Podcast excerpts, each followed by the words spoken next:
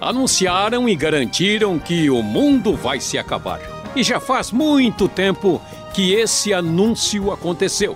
Por isso, há tantas dúvidas sobre as últimas coisas, principalmente sobre os textos da Bíblia que falam sobre elas. Algumas questões podem ser solucionadas conversando com Luiz Saião, outras só na eternidade.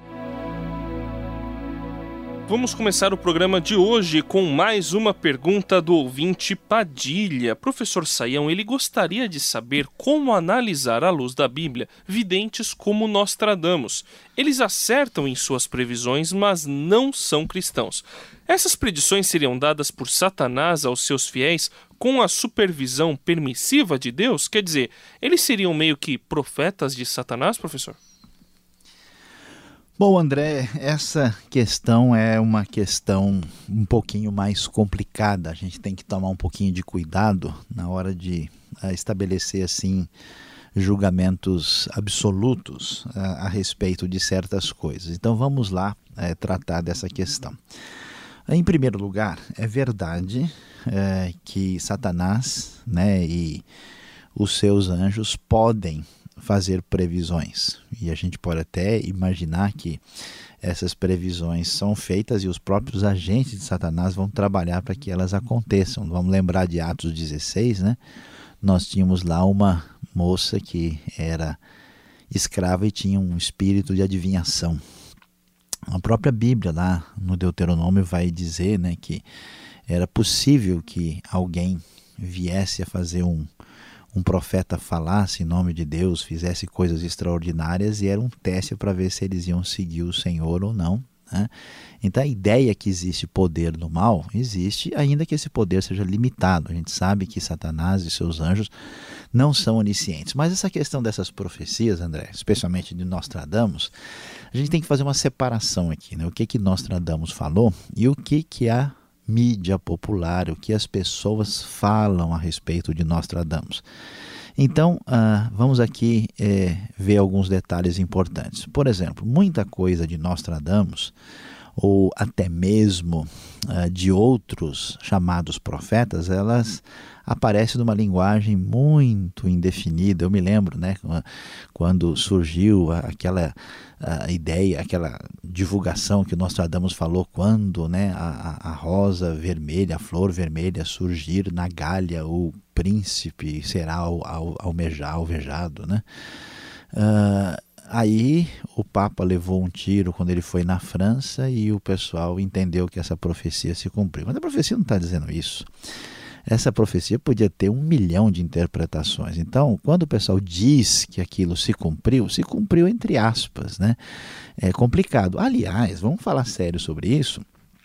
Não faz tanto tempo assim, o pessoal estava anunciando que Nostradamus disse que o mundo ia acabar aí em 1999, né, que a coisa ia ser na virada do milênio. Nós já estamos em 2011 e o negócio não funcionou, né? Aí por isso que, vamos dizer, o Nostradamus sumiu a, da, da, mídia popular.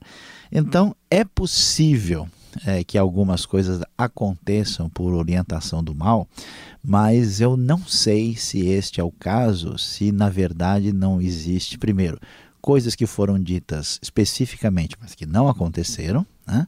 e coisas que foram ditas com palavras dúbias e indefinidas e que o pessoal acaba ah, levantando e apresentando e fazendo né, uma ligação é, com qualquer coisa que aconteça à nossa volta. Se eu chegar para você e falar aqui agora, quando surgir a grande espada no meio né, do vale profundo, então as nuvens escuras cairão sobre a floresta. É, você pode cumprir esse negócio quantas vezes você quiser em diversos lugares, porque é, é bastante fácil profetizar desse jeito. Então é bom a gente ter bom senso quando analisar essas coisas. Recentemente mencionamos o arrebatamento. O Vander dos Estados Unidos questiona essa ideia que é tão popular. Ele diz primeiro que a Bíblia não deixa claro como acontecerá esse fato. Ele também diz que poucas passagens falam sobre isso, como 1 aos Tessalonicenses 4,17 e Mateus 24,40. Só que mesmo essas passagens deixam um enorme espaço para especulações. Então, diante disso, a gente ainda pode afirmar que o arrebatamento é um evento literal ou está mais para uma coisa figurada, Saião? Ah, bom, André, vamos tentar falar um pouquinho sobre ah, essa questão do arrebatamento, de acordo com aí as dúvidas que o Vander ah, está apresentando aí.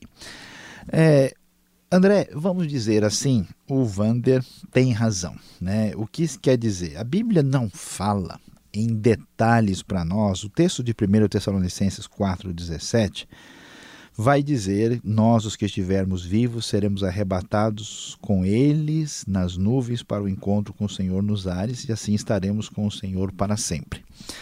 Ah, vamos dizer, isso é, é, é, é o, o, o, quase que o tudo que a Bíblia tem a dizer sobre o arrebatamento especificamente. Ele citou Mateus 24, 40, quando fala que uh, estarão dois no campo, um será levado, o outro será deixado, né? Mas parece ser muito mais razoável admitir, apesar de não termos tantos textos, que o arrebatamento é um acontecimento, de modo geral, literal. Agora, o que quer dizer esse literal que é o problema? Né? Os detalhamentos, como é que isso vai ser, esse negócio do pessoal afirmar que a gente vai ficar nas nuvens e depois vai descer de novo, e o que a gente vai fazer lá, como é que vai ser, se isso é antes da tribulação, se é no meio, se é no fim. Tudo isso é muito difícil de ser dogmático. A grande questão é, que tem que ser considerada é a diferença entre a proposta da Bíblia e a curiosidade das pessoas. O Novo Testamento, quando fala em escatologia, ah, ele fala bastante de maneira clara sobre algumas coisas que são inequívocas. Por exemplo, a volta de Jesus será uma volta física e literal. É, a gente uh, vai saber que vai acontecer uh, tribulações e sofrimento no mundo.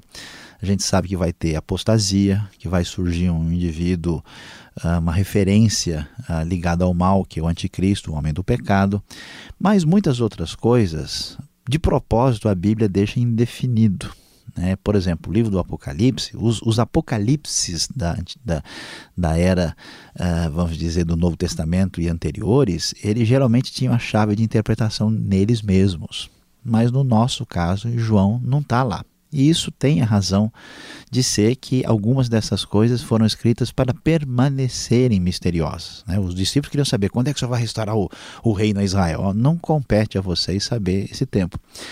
E, portanto, a literatura escatológica é escrita especialmente para produzir a santidade de vida a, e uma vida, vamos dizer, consagrada a Deus. Agora, a gente é muito curioso, né? Então, a gente quer saber o dia, quer saber a hora, quer saber né, qual o tamanho do sapato do anticristo, a gente quer saber um monte de coisa que não é proposta da Bíblia. Então, nesse caso, o pessoal vai detalhando o arrebatamento por conta própria porque a Bíblia não estabelece esses detalhes. A gente vai rejeitar isso? Não, é uma tentativa, mas tem que ser entendido como opinião e não como doutrina definitiva. Então, nesse caso, vamos dizer, o Vander tem razão. Nós temos uma uh, ideia geral de arrebatamento no Novo Testamento e não temos detalhamento. Grande parte do que se diz é pura especulação. A última pergunta de hoje fala sobre o juízo final. É do Edson de Goiânia ele tem convicção de que para sermos salvos, arrebatados e considerados justos no juízo final, precisamos ter a oportunidade de conhecer a Cristo e seu plano de salvação e aceitá-lo como nosso Salvador. Ele entende que praticantes de outras religiões, mesmo aquelas que se consideram cristãs ou que esperam o Messias, serão condenados se não aceitarem Jesus. Ele disse tudo isso em um estudo em sua igreja. Só que a pessoa que estava ministrando o estudo discordou dele, dizendo que o Edson estava julgando as pessoas de outras confissões religiosas e que cada pessoa será julgada segundo sua consciência, como está em Romanos 2:1 e 14:22. O Edson quer saber então qual o seu ponto de vista, professor Saião, a respeito dessa questão. Olha, André, uh, vamos concordar plenamente com o Edson aqui na sua posição. Por quê? Se não é verdade é, que o ser humano está longe de Deus, está ah, preso nos seus pecados e que ele precisa de arrependimento e salvação e que isso é necessário, urgente e, e fundamental, a gente está perdendo o nosso tempo. Né? Se existe alguma outra maneira da pessoa chegar a Deus, não há nenhuma necessidade de urgentemente proclamar a mensagem do Evangelho. Então, eu sei que isso incomoda os ouvidos da sociedade de hoje, mas a Bíblia afirma e reafirma que Jesus é o único caminho, ele é a verdade e a vida e que ninguém vai ao Pai a não ser por meio de Cristo. Então as pessoas só podem ter salvação mediante o perdão dos pecados de Cristo Jesus. Todas as ideias religiosas do mundo, inclusive da própria cristandade, que sugerem autossalvação, não têm fundamento no Evangelho e no Novo Testamento. Quando a Bíblia vai dizer uh, que as pessoas são vamos dizer, uh, tem a questão da, da própria consciência, né? esse texto de Romanos não está ensinando isso que algumas pessoas acreditam, que a pessoa pode ser salvo pela sua própria consciência, como se Deus, como se assim a, a ignorância fosse uma espécie de bem-aventurança para o sujeito, né? Uh, na verdade, o texto de Romanos uh, 2 não, não, fala especificamente sobre isso, né? ele vai dizer aquele que está julgando é condenável porque pratica as mesmas coisas, mas o texto de Romanos, no capítulo 2, mais especificamente 15, 14 e 15, vai dizer que gentios que praticam naturalmente as coisas da lei. Isso aí é mal interpretado, porque na verdade a Bíblia está falando para o ambiente judaico que esses gentios que não conheceram a lei como os judeus conheciam, hoje, por estarem convertidos e terem a lei de Deus no seu coração, estão praticando aquilo que a lei exige. Não existe salvação fora de Cristo Jesus, conforme o ensino do Novo Testamento. Este foi o programa Conversando com Luiz Saião. Produção e apresentação André Castilho e Luiz Saião. Locução Beltrão. Realização Transmundial. Envie você também suas perguntas para conversando@transmundial.com.br ou escreva para a Caixa Postal 18.113, CEP 04626-970 São Paulo, capital. E até o próximo programa.